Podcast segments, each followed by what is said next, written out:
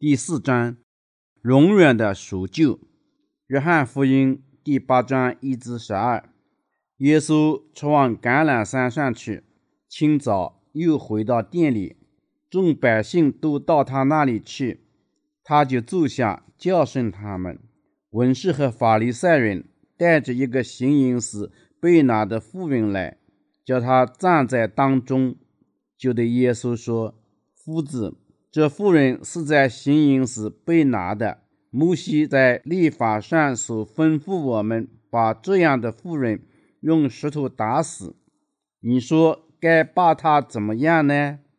他们说这话，乃试探耶稣，要得着告他的把柄。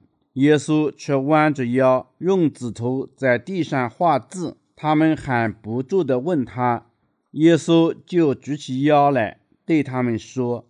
你们当中谁没有罪的，谁就可以先拿石头打他。于是又弯着腰，用指头在地上画字。他们听见这话，就从老到少，一个一个的都出去了，只剩下耶稣一人，还有那妇人仍站在当中。耶稣就举起腰来，对他说：“妇人。”那些人在哪里？没有人定你的罪吗？他说：“主啊，没有。”耶稣说：“我也不定你的罪，去吧，从此不要再犯罪了。”耶稣又对众人说：“我是世界的光，跟从了我，就不在黑暗里走，必要得着生命的光。”耶稣涂抹了多少罪？天下所有的罪。耶稣赐予我们永远的赎救。世上信仰耶稣为救世主的，没有谁不能从罪孽中得救的。他赎回了我们大家。如果罪人对他的罪孽痛苦不堪，那是因为这人误解了耶稣是如何接他的洗礼和被钉死在十字架上，把他拯救出所有罪孽。我们大家都应知道信仰这拯救的奥秘。耶稣及他的洗礼转嫁我们所有的罪孽，在十字架上死亡，担当我们罪孽的审判。你们因信仰水和圣灵的拯救，从一切罪孽中得到永生的赎救。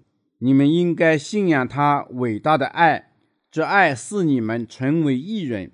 请信仰他在约旦河。和十字架上为你们拯救所做的事情，耶稣也知道我们一切被隐藏的罪孽。有些人误解了罪，他们认为有些罪不能得赎，但是耶稣赎回了所有的罪孽，每项罪孽，他在世上没有留下一项罪，因为他在世上涂抹了所有的罪孽，事实上不再有罪人了。你们认为福音赎回了你们所有的罪孽，甚至未来罪吗？信仰他得救，把一切荣耀归于神。行淫是被拿的妇人，世上多少人犯奸淫？所有人。在约翰福音第八章有一故事，讲行淫是被拿的妇人。我们看到耶稣是如何拯救他的，我们愿意分享他的恩典。说全人类在生活里都在某种程度上行淫，并不过分。每个人都犯奸淫。如果你们不这样认为，只因为它出现过于频繁，好像我们没有做过一样。为什么呢？我们在生活里常常行淫。对照约翰福音第八章，我思考我们当中是否有人未曾行淫。没有人为真行淫，就像那个行淫时被拿的妇人一样。我们大家都做过这样的事情，但我们假装没有做过。你们认为我说的不对吗？不，我说的对。请仔细观察内心。世界上每个人都做过。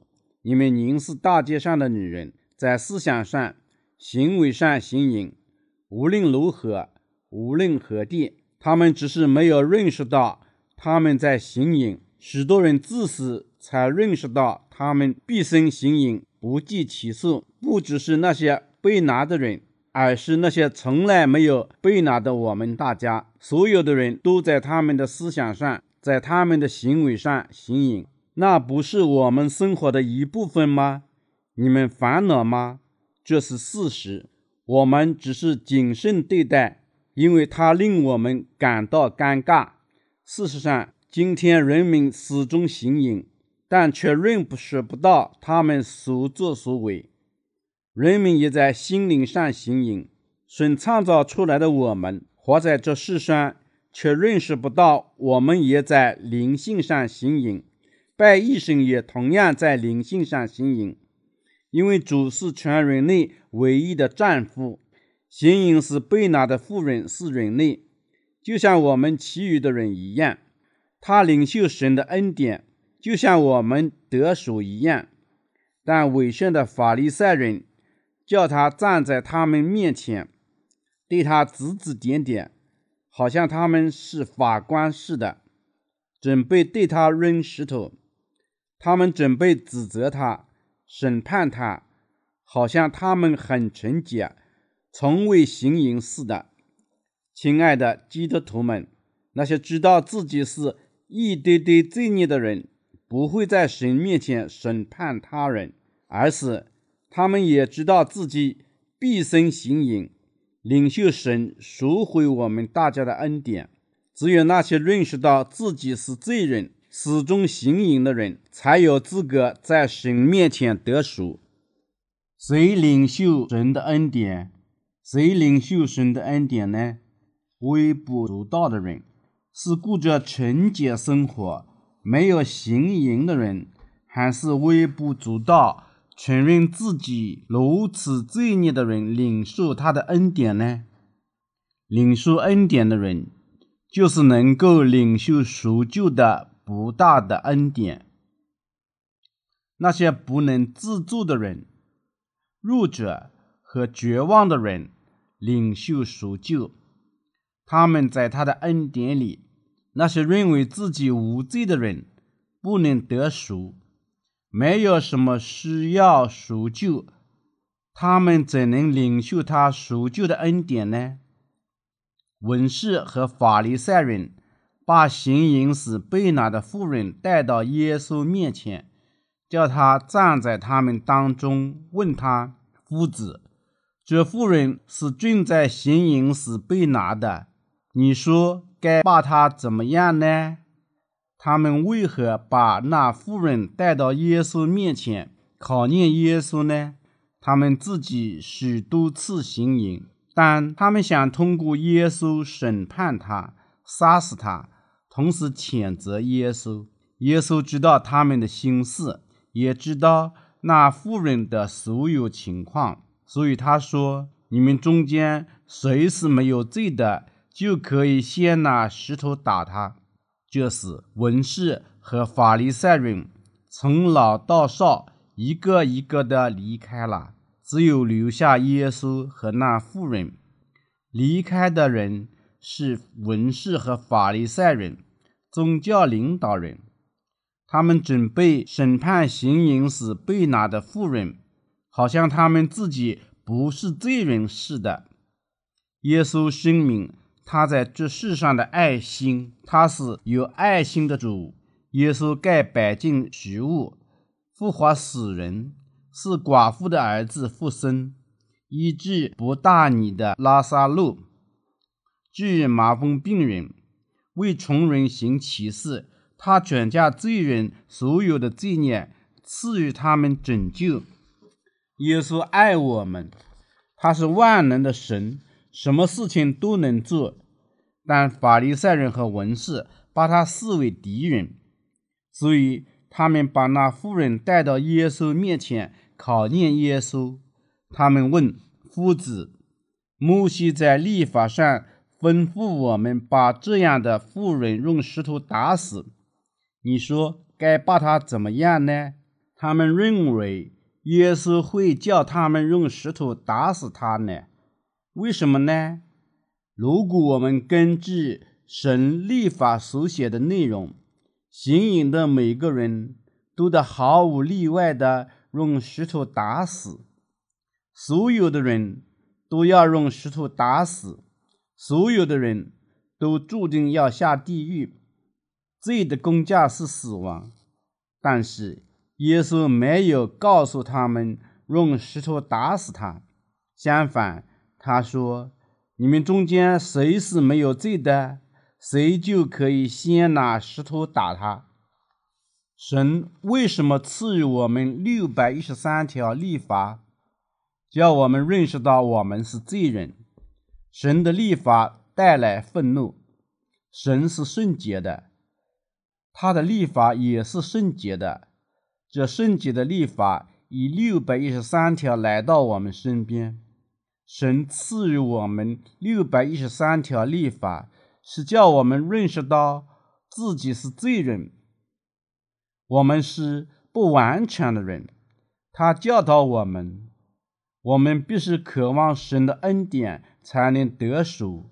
如果他们不知道，只考虑立法里所写的内容，他们肯定要被石头打死，就像行云时被拿的妇人一样。文士和法利赛人不知他立法的真理，或是认为他们可以向那妇人扔石头，或是也可以向我们扔石头。但是，同样是罪人，谁敢向一位绝望的妇人扔石头呢？即使他在行淫时被拿，世上也没有人能向他扔石头。如果那妇人和我们每一个人只依据立法受审，我们以及那妇人可能受到可怕的审判。但耶稣把我们这些罪人拯救出所有的罪孽和公义的审判。就我们的一切罪孽而言，如果严格按照神的立法，我们当中谁还能活命呢？最终，我们每个人都得下地狱。但文士和法利赛人只从字面上理解立法。如果我们正确地运用神的立法，立法会杀死众人，就像受他们审判的那妇人一样。事实上，神的立法赐予人类。是叫他们认识到自己的罪孽，但他们悲痛，因为他们误解、误用了律法。今天的法利赛人就像圣经里的法利赛人一样，只知道律法上写的内容。他们应理解神的恩典、公义与真理，他们得实现赎救的福音，才能得救。法利赛人说。摩西在律法上所吩咐我们把这样的妇人用石头打死，你说该把她怎么样呢？他们拿着石头，信心十足地问。他们肯定认为耶稣对此无可厚非。他们等着耶稣上钩呢。如果耶稣根据律法判定，他们会用石头打他。他们的目的既要用石头打妇人，又要用石头打耶稣。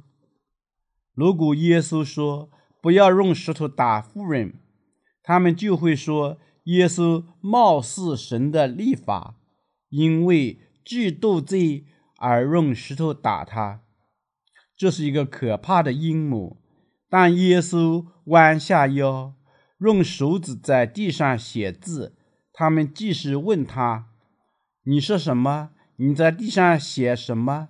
只要回答我们的提问，你怎么说呢？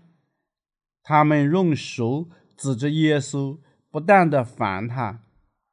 这时，耶稣站起来，告诉他们：“谁无罪，就可以先用石头打他。”然后他弯腰，继续在地上写字。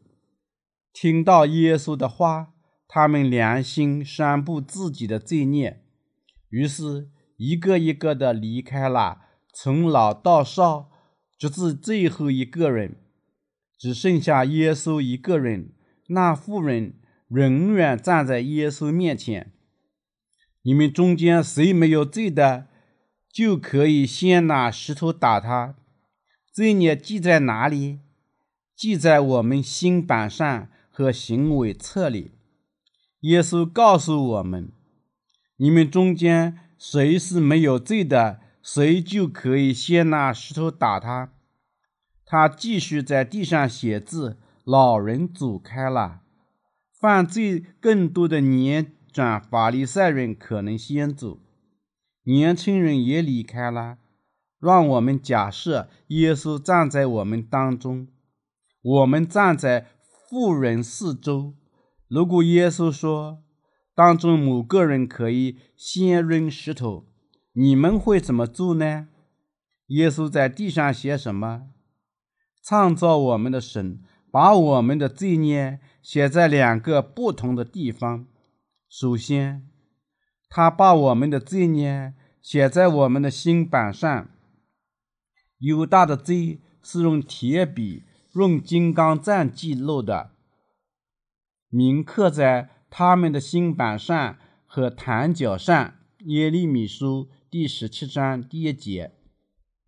神通过我们的代表犹大和我们交流。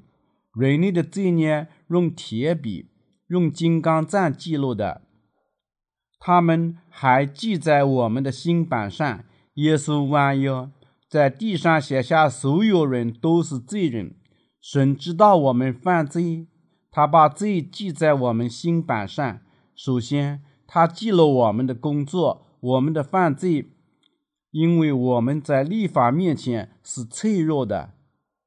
由于罪记录在我们心里，我们对照立法时便认识到我们是罪人。既然他把罪孽记录在我们心里和良心上，我们知道我们在他面前是罪人。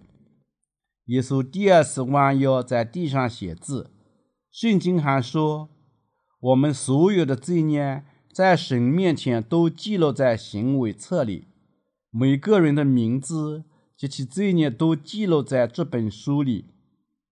他们也记录了那人的心版上，我们的罪也记录在行为册里和我们的心版上。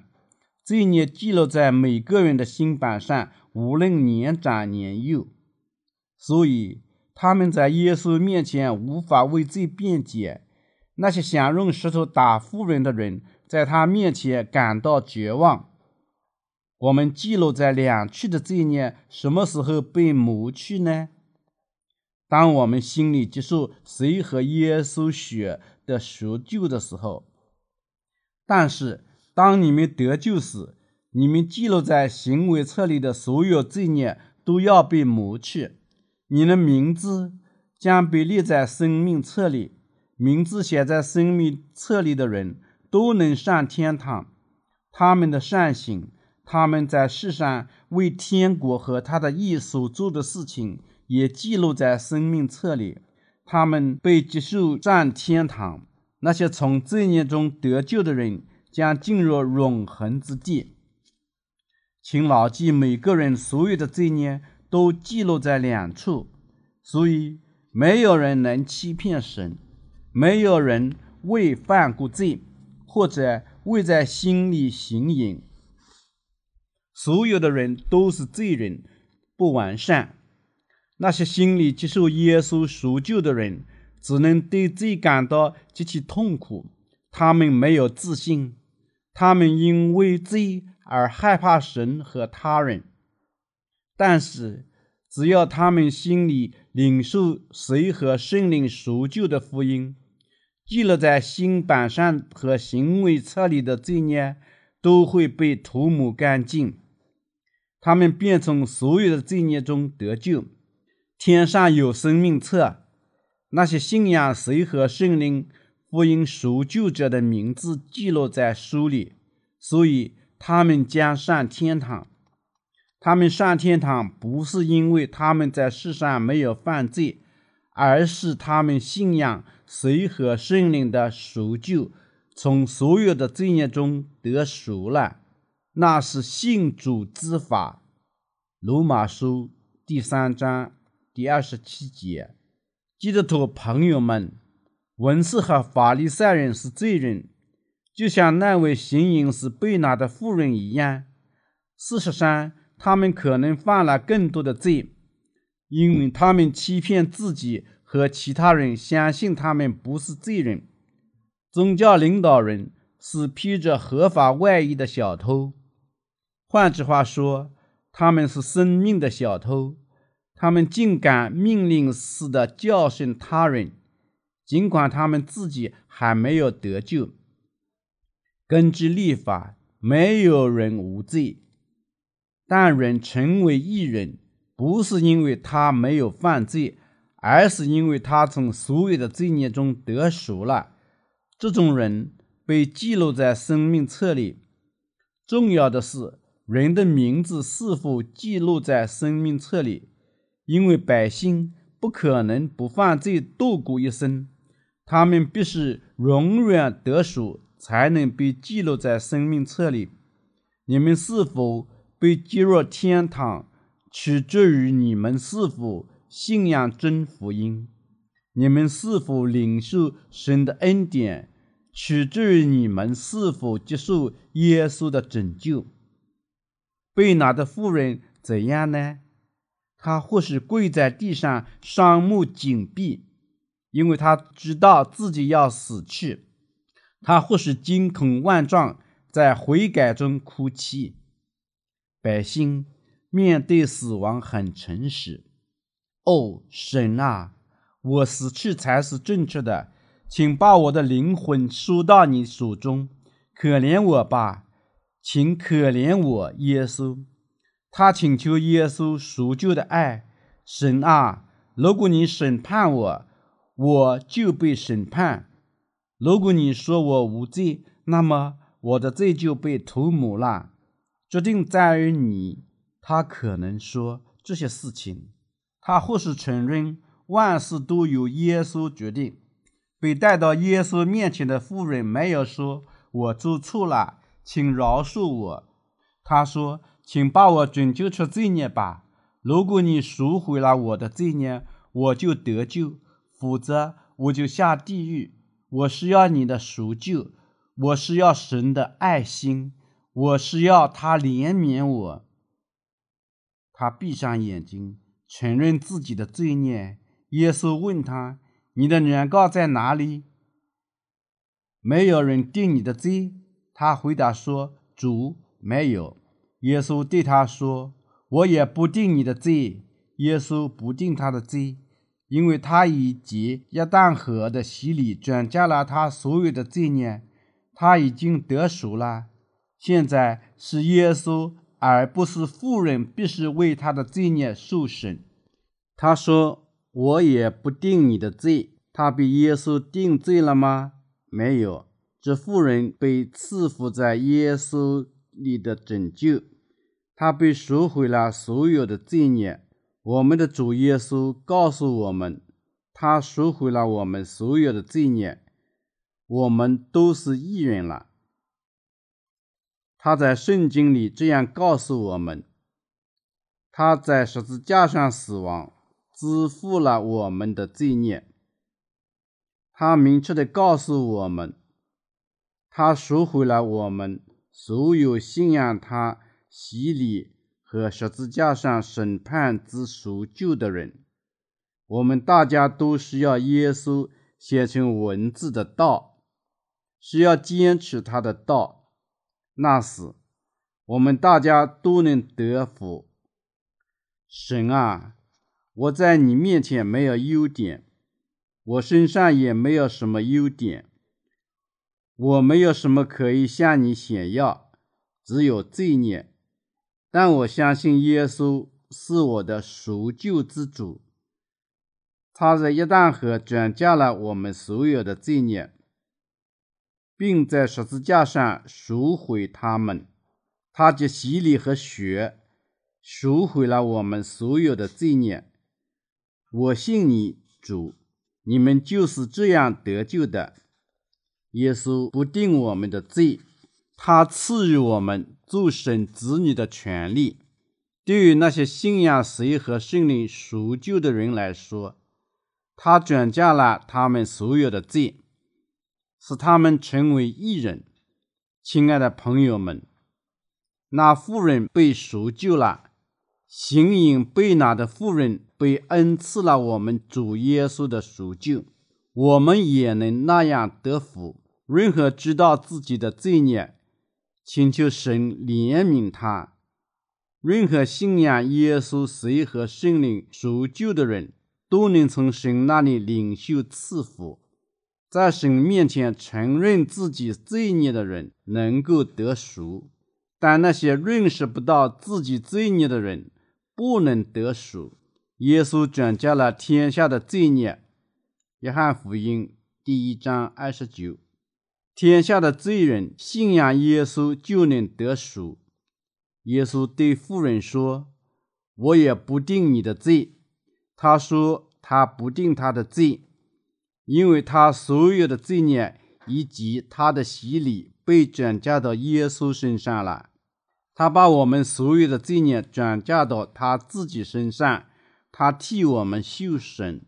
我们必须在耶稣面前得赎。什么更伟大？神的爱还是神的审判？神的爱。属务实图的法利赛人以及今天宗教领导人。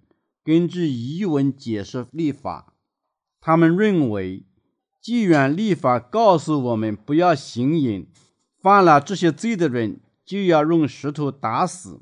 他们行淫、偷看妇女，却假装没有行淫，他们不能得赎，或者不能得救。法利赛人和文士是世上的论理学家。他们不是耶稣召唤的人，这些人从没有听到耶稣的话。我不定你的罪。只有行淫被拿的妇人听到那些高兴的话。如果你们在他面前诚实，你们也能像他那样得福。神啊，我只能毕生行淫，我认识不到。只因为心里经常犯罪，我每天数次犯罪。当我们接受立法，承认我们是罪人，必须去死和诚实的面对神，说：“神啊，这就是我，请拯救我吧。”神就会赐予我们他的赎救。耶稣的爱，谁？和圣灵的福音战胜了神的义的审判，我也不定你的罪。他不定我们的罪。他说：“你们得赎了。”我们的主耶稣基督是怜悯的神，他已把我们拯救出了天下所有的罪孽。我们的神是公义的神，爱的神，随和圣灵的爱心？甚至大于他的审判，他的爱心大于他的公义。他为何赎救我们大家？因为他的爱心大于他的公义。如果神强行审判，实现他的公义，他将审判所有的罪人，送他们下地狱。但因为耶稣的爱心更加伟大。把我们拯救出审判，神差来他唯一的儿子耶稣，耶稣把我们所有的罪孽转嫁到他自己身上，替我们大家领受公义的审判。现在，任何信仰耶稣为他们救世主的人都能成为他的子女和义人，因为他的爱心大于他的公义。他赎救了我们大家，我们必须感谢神。他不单单以公义审判我们。耶稣曾经告诉文士、法利赛人以及他们的门徒：“我喜爱怜恤，不喜爱祭祀。”这句话的意思，你们切去差母。马太福音第九章十三节。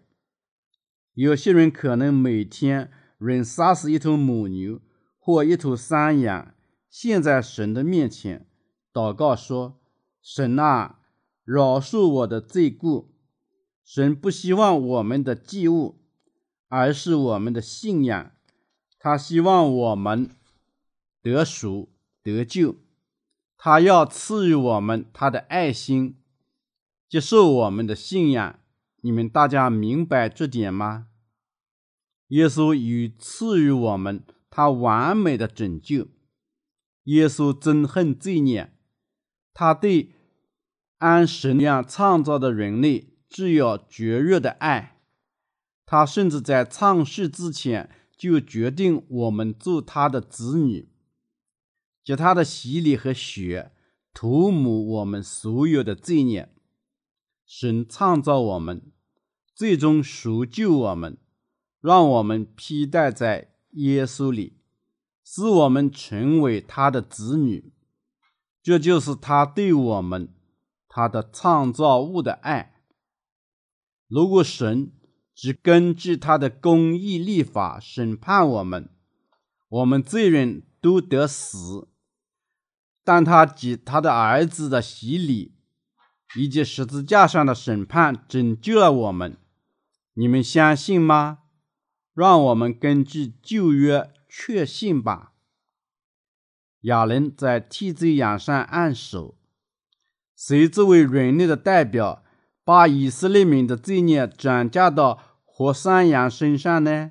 大祭司。天下所有的罪孽都通过。旧约里按手和新约里洗礼的信仰被赎回了。在旧约圣经里，以色列民一年来所犯的罪孽都通过大祭司赎回。他在没有残疾的活山羊头上按手，两手按在山羊头上，承认以色列诸般的罪孽过犯。就是他们的一切罪行，把这罪都归在羊的头上，接着所派之人之手送到旷野去。利未记第十六章二十一节，他们在旧约时代就是这样被赎救的，从遗传罪中得赎，人得把羔羊。或者没有残疾的山羊带到会幕里，献在祭坛上。他把手按在祭物的头上，这时他的罪孽就被转嫁到祭物身上，然后杀死祭物。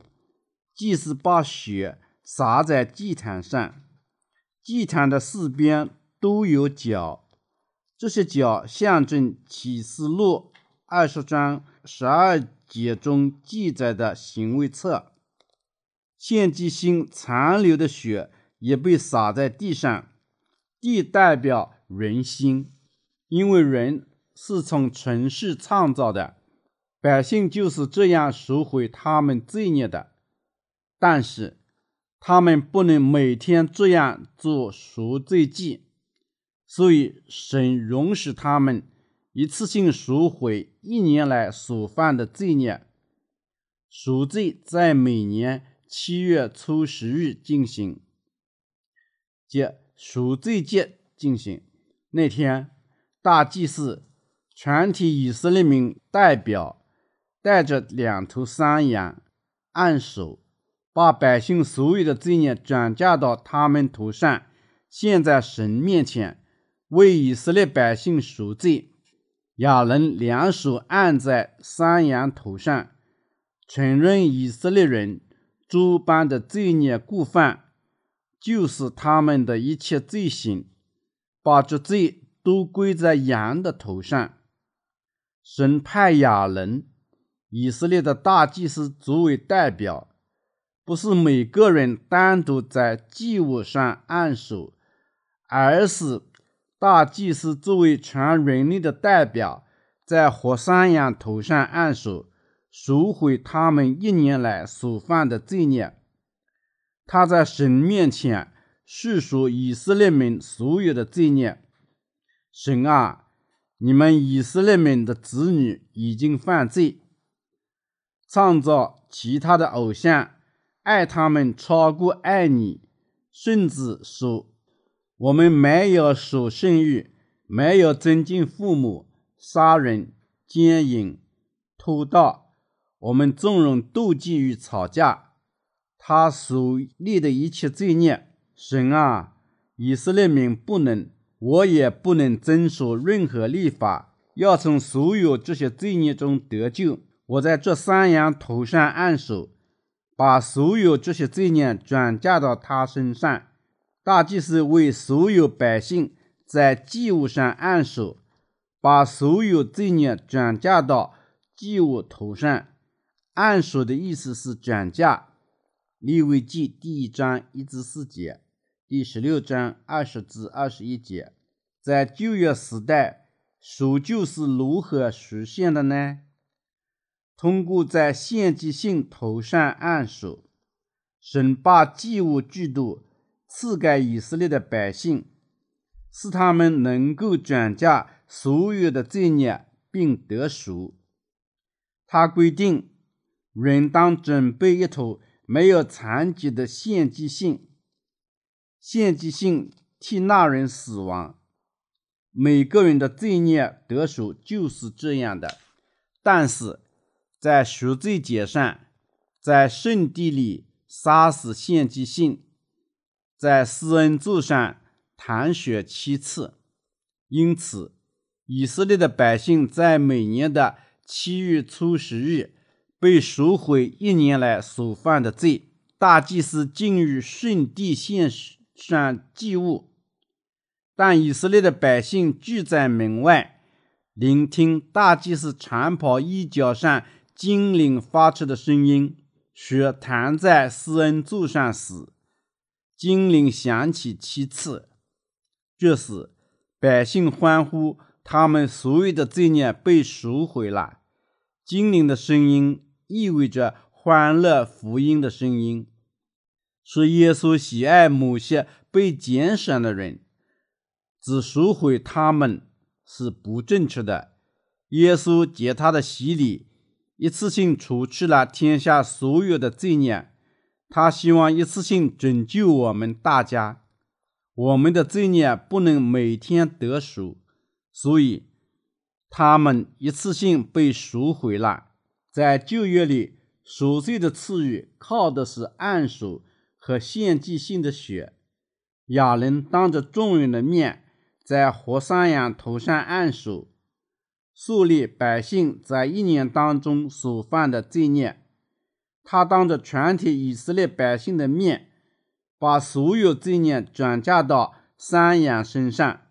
大祭司在替罪羊身上按手后，百姓的罪孽到哪里去了呢？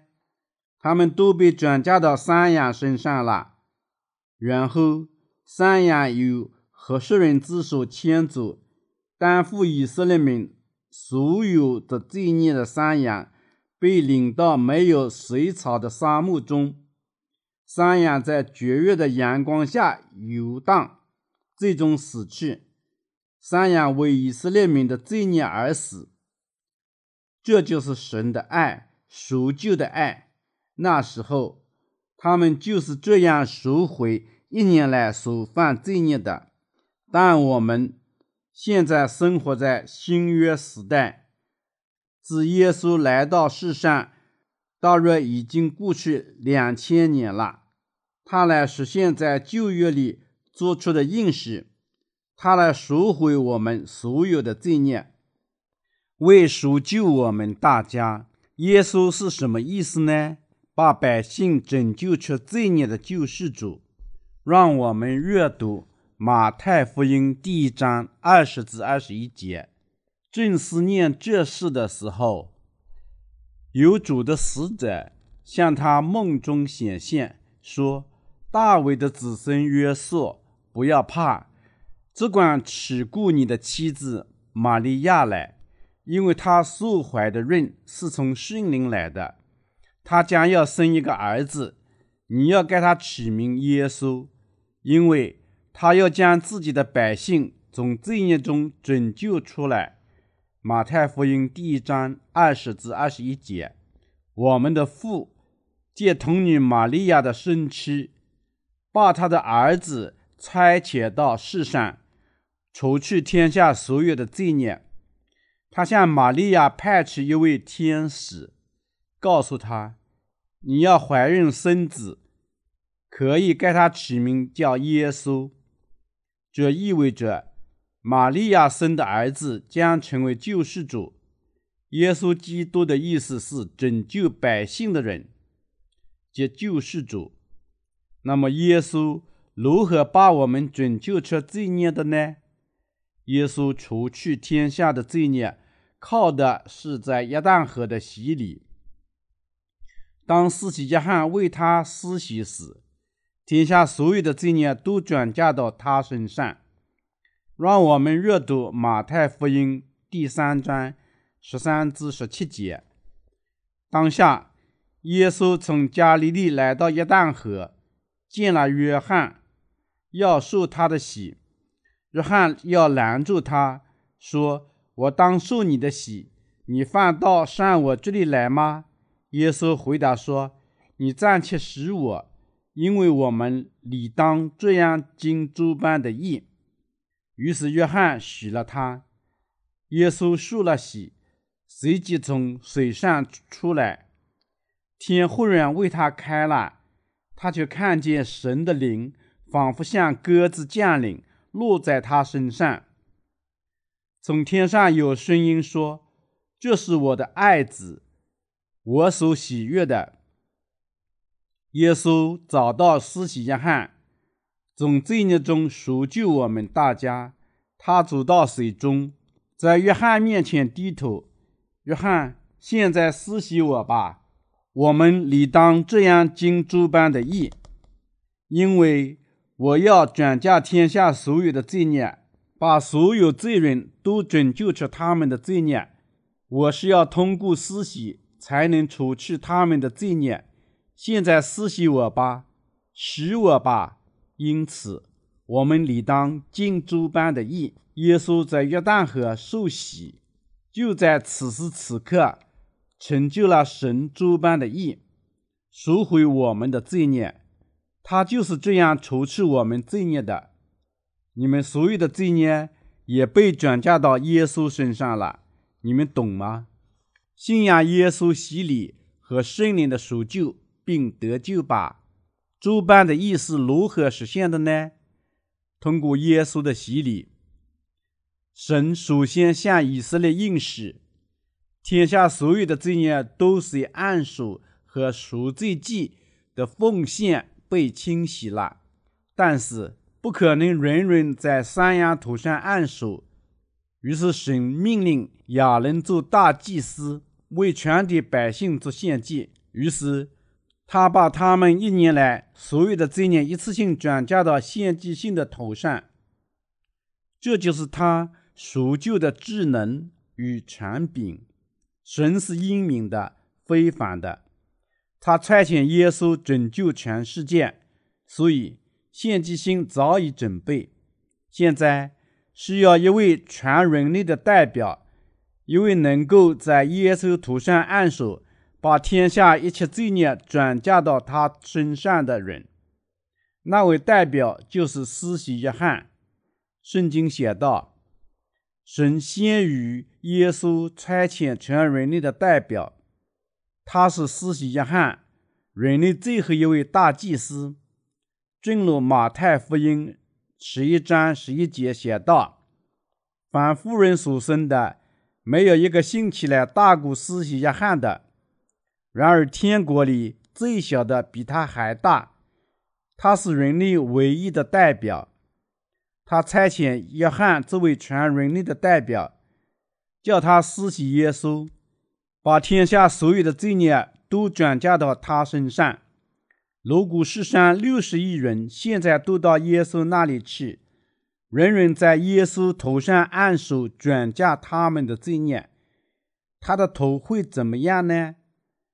如果世上六十亿人都必须在耶稣头上按手，那并非美景。有些热情的人可能用力下按，把他的头皮都按掉。因此。神出于他的智慧，指定约翰作为他们的代表，把天下所有的罪孽一次性转嫁到耶稣身上。马太福音第三章第十三节说：“当下耶稣从加利利来到约旦河，见了约翰，要受他的洗。耶稣当时三十岁。耶稣出生后八天受洗割礼。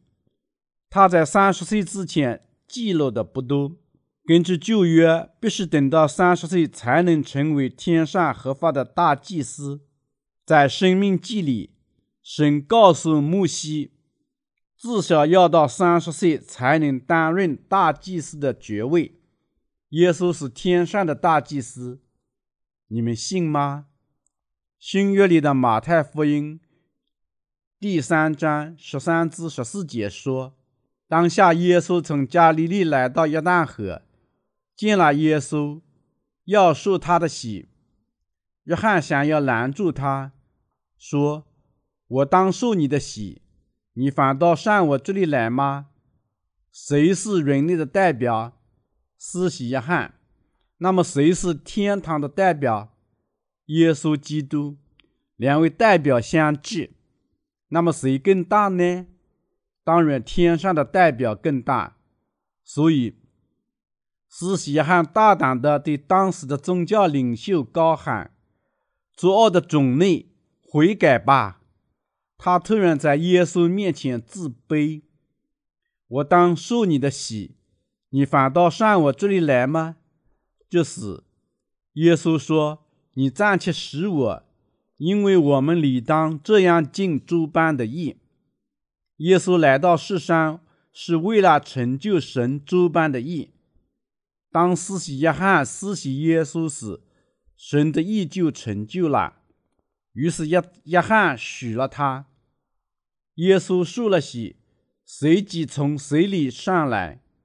忽然天为他开了，他就看见神的灵，仿佛鸽子降下，落在他身上。从天上有声音说：“这是我的爱子，我所喜悦的。”这就是耶稣受洗时发生的事情。当耶稣受施洗约翰的洗，除去天下所有的罪孽时，天堂的大门打开了。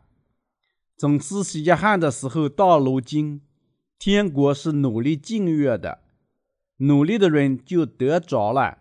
马太福音第十一章十二节，所有先知和神的立法都预言施洗约翰。从施洗约翰的时候到如今，天国是努力进入的，努力的人就得着了。每个信仰他洗礼的人都能进入天国，无一例外。我也不定你的罪。耶稣为什么在十字架上受审判呢？因为他担当了我们所有的罪孽。耶稣接受施洗约翰的洗礼。转嫁了天下所有的罪孽。后来，他告诉行淫时被拿的妇人说：“我也不定你的罪。”他不定那妇人的罪，是因为他在约旦河转嫁了天下所有的罪孽。他自己，而不是那妇人，必须为这些罪孽受审判。耶稣涂抹了天下所有的罪孽。我们看得出。他多么害怕在十字架上忍受的痛苦，因为罪的工价乃是死。他在橄榄山上三次向神祷告，从他那里带走审判。耶稣是血肉之躯，就像其他人一样，所以他害怕疼痛是可以理解的。耶稣必须流血才能完成审判，就像旧约中的献祭性。必须流血偿还罪孽一样，他必须在十字架上牺牲。他已经除去了天下所有的罪孽，现在得为我们的赎救献出生命。他知道自己必须在神面前受审判。耶稣在心里无罪，但由于所有的罪孽都通过他的洗礼被转嫁到耶稣身上了，现在神必须审判他的儿子。因此，首先神的公义被实现了；其次，他为了我们的拯救，赐予我们他的爱。因此，耶稣必须在十字架上受审判。我也不定你的罪，我也不审判你。我们所有的罪，无论有意的还是无意的，承认的还是没有承认的，都必须被神审判。但是，神不审判我们，神审判及洗礼，把我们所有的罪孽转嫁到他自己身上的耶稣。神出于他的爱心和怜悯，不想审判罪人。洗礼和十字架上的血。是神赎救我们的爱，神爱世人，甚至将他的独生子赐给他们，叫一切信他的不至灭亡，反得永生。约翰福音第三章十六节，我们从这里知道他的爱。耶稣不定行淫时被拿的妇人，他知道自己是罪人，因为他正在行淫时被拿。他不但心里有罪，而且还背负在肉体上。他无法否定自己的罪，但是，因为他相信耶稣除去了他所有的罪，他得救了。如果我们相信耶稣的赎救，我们也能得救。信仰吧，为了我们的自身利益。谁有福？那些无罪的人。所有人都犯罪。所有人都犯奸淫的罪，但所有人都未因罪受审判。我们都犯罪了，但那些信仰耶稣基督赎救的人心里无罪。信仰耶稣拯救的人是最幸福的人。那些从一切罪孽中得救的人是最有福的人。换句话说，他们现在在耶稣里的义人。神在罗马书第四章第七节告诉我们什么是幸福：得赦其过、遮盖其罪的，这人是有福的。我们大家自死都要犯罪，我们在神面前是作恶的人，不完全的人。就是知道他的立法后，我们仍然继续犯罪，我们如此软弱。但神借他唯一的亲儿子的洗礼和血拯救了我们，告诉我们：你和我，我们不再是罪人了。我们现在在他面前是义人。他告诉我们说，我们是他的子女。水和圣灵的福音是永远赎救的福音，你们信吗？对于相信的人，他称他们一人，被赎救者。和他的子女，世上谁是最幸福的人呢？信仰这福音和因信真理而得救的人，你们得救了吗？耶稣赎货转嫁你们的罪孽了吗？没有，他的洗礼担当了你们所有的罪孽。信吧，相信并赎回你们所有的罪孽。让我们阅读约翰福音第一章第二十九节。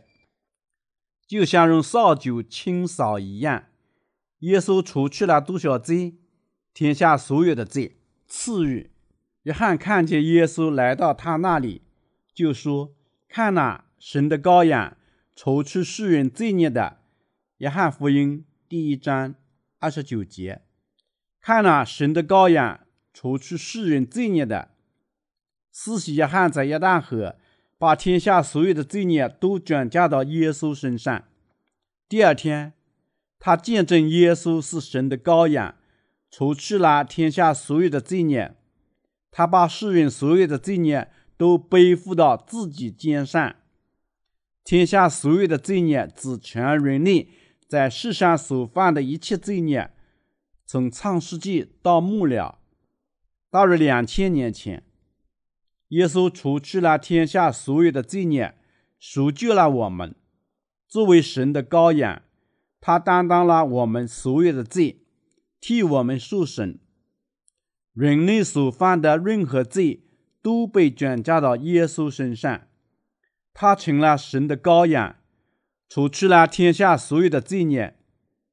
耶稣作为卑微的人，作为拯救世上所有的罪孽的神，来到世上。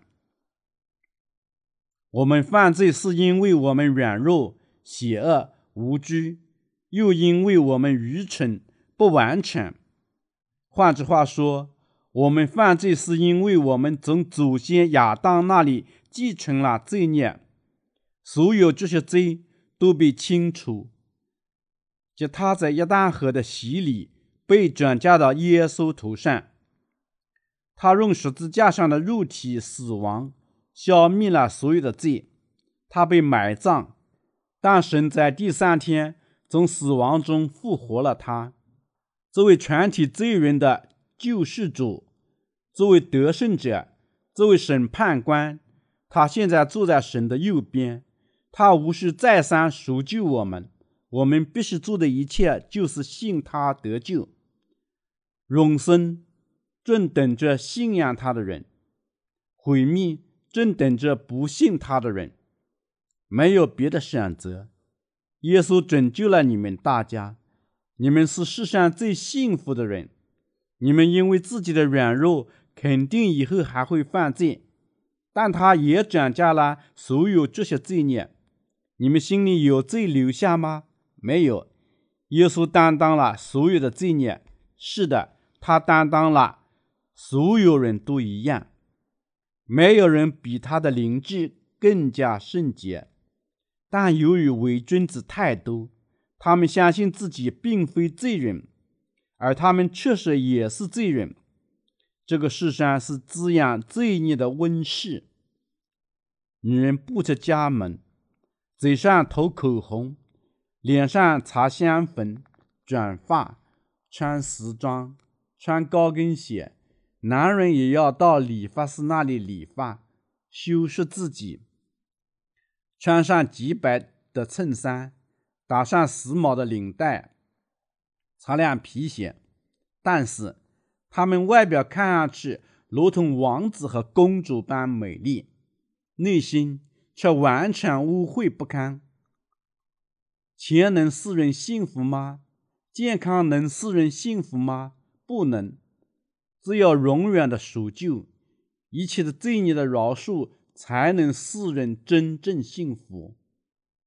无论人外表看上去多么幸福，如果心里有罪，那么他仍然是可悲的。这样的人生活在审判的畏惧里，被赎救的人狮子般无畏。即使衣衫破旧，他心里无罪。感谢你，主，你拯救了像我一样的罪人，你涂抹了我所有的罪孽。我知道我没有理由接受你的爱，但我赞美你拯救了我。我永远得赎了所有的罪孽，荣耀归于神。得救的人。才是真正幸福的人，被赎救的恩典赐福的人，才是真正幸福的人。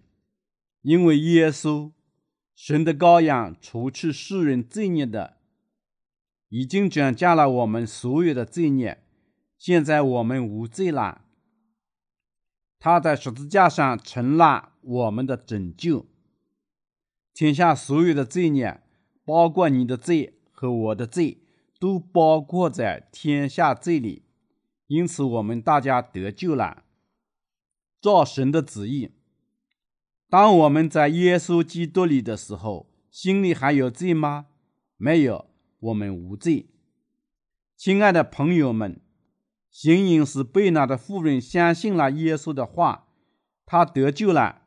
她的故事记载在圣经里，因为她蒙恩。获得了永远的赎救，但是伪善的文士和法利赛人却离开了耶稣。如果你们信仰耶稣，是天堂在等候你们；但如果你们离开耶稣，你们将下地狱。你们相信他的义举，就等于上天堂；如果你们不信他的工作，就等于下地狱。赎救不靠个人的努力，而是靠耶稣的拯救。让我们阅读希伯来书第十章。立法既是将来美事的影儿，不是本物的真相，总不能借着每年常献一样的祭物，叫那些进来的人得以完成。若不然，献祭的事岂不早已止住了吗？因为礼拜的人良心既被洁净，就不再觉得有罪了。但这些祭物是叫人。每年想起罪来，因为公牛和山羊的血断不能除罪，所以基督来到世上的时候就说：“神啊，祭物和礼物是你不愿意的，你曾给我预备了身体；燔祭和赎罪祭是你不喜欢的。那时我说：神啊，我来了。”为要照你的旨意行，我的事在经上已经记载了。以上说，祭物和礼物、燔祭和赎罪祭是不愿，是你不愿意的，也是你不喜欢的。后又说，我来啦，为要照你的旨意行。可见他除去在先，为要立定在后的。我们凭着旨意。靠耶稣基督只献上一次他的身体，就得以成圣。希伯来书第十章一至十节，耶稣照神的旨意献上他的心性命，一次性转嫁我们所有的罪孽，一次性受审判并复活，因此我们成圣了，得以成圣。希伯来书第十章第十节，这句话是用现在完成时写的。他的意思是说，我们的赎救已经绝对完成，不需要再提了。你们已经成圣了。凡祭司天天站着侍奉神，屡次献上一样的祭物，这祭物仍不能除罪。但基督献了一次永远的赎罪祭，就在神的右边坐下了，从此等候他仇敌成了他的脚凳，因为他一次献祭，便叫那得以成圣的人永远完全。希伯来书第十章十一至十四节，你们大家永远成圣了。如果你们明天犯罪，你们会再次成为罪人吗？耶稣不是也转嫁了你们这些罪吗？他转嫁了，但他也转嫁了未来的罪孽。圣灵也对我们作见证，因为他既已说过：“主啊，那些日子以后，我们与他所立的约乃是这样：我要将我的立法写在你们心上。”又要放在你们面前，以后就说：“我不再纪念他们的罪行和他们的过犯，这这些罪过既已赦免，就不用再为罪献祭了。”希伯来书第十章十五至十八节，既已赦免这个单语意思是说，他偿还了天下所有的罪孽。耶稣是我们的救世主，既是我。的救世主也是你的救世主，信仰耶稣已拯救了我们，这就是在耶稣里的赎救，最伟大的恩典，神的礼物。你我已得赎，所有罪孽的人是最幸福的人。